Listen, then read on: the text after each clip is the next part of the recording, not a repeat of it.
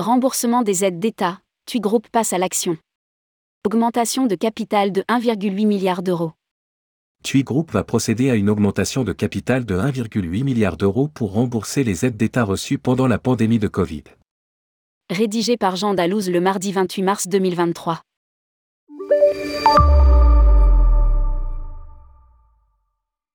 Dans un communiqué de presse, TUI AG annonce le lancement d'une augmentation de capital de 1,8 milliard d'euros pour finaliser le remboursement des aides d'État perçues pendant la crise liée au Covid-19.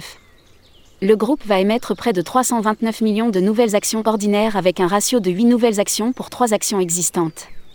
L'ensemble des actionnaires existants, particuliers et institutionnels, ont un pouvoir de souscription ou de céder ce droit à un tiers, mis à part le russe Alexei Mordachov, ou toute personne ou entité qui lui est liée et qui détient indirectement 30,91% de la société via Unifirme Limited et Severgro LLC.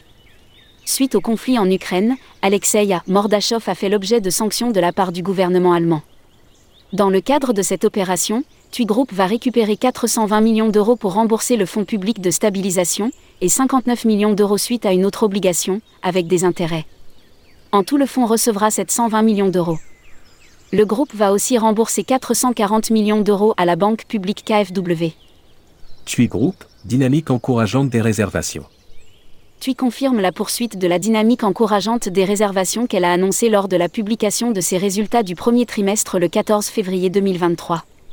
À la mi-février, TUI Group avait enregistré 8,7 millions de réservations aussi bien sur l'hiver que l'été 2023. Pour rappel, lors du premier trimestre 2023, le chiffre d'affaires s'est établi à 3,8 milliards d'euros, contre 2,4 milliards sur la même période en 2022 et surtout 3,7 milliards en 2019. Les pertes sur la période ont été réduites de près de moitié, comparativement à l'année précédente, moins 153 millions d'euros en 2023, mais c'est moins bien qu'avant crise, moins 83,6 millions d'euros.